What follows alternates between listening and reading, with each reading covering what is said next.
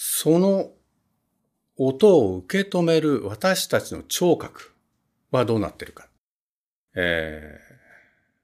耳の中にはですね、まあ、外耳、中耳、内耳と、外から徐々に音が伝わってくるんですけども、最終的にですね、内耳、内の耳と書きますが、その中にはですね、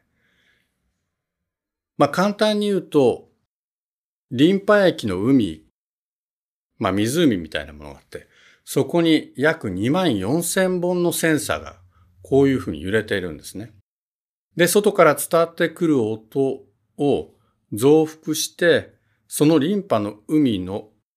海面をパーンと叩きます。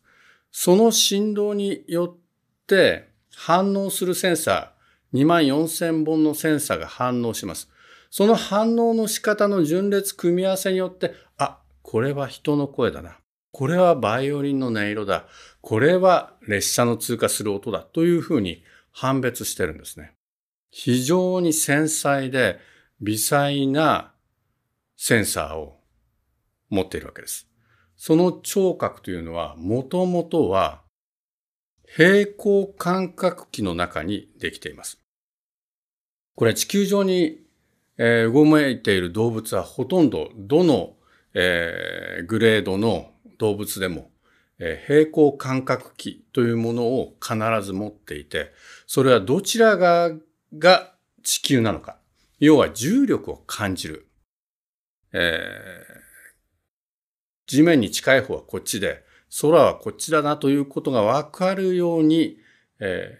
ー、平行感覚器、重力を察知する感覚器を持っています。で、人間はその中に聴覚を発達させていったんですね。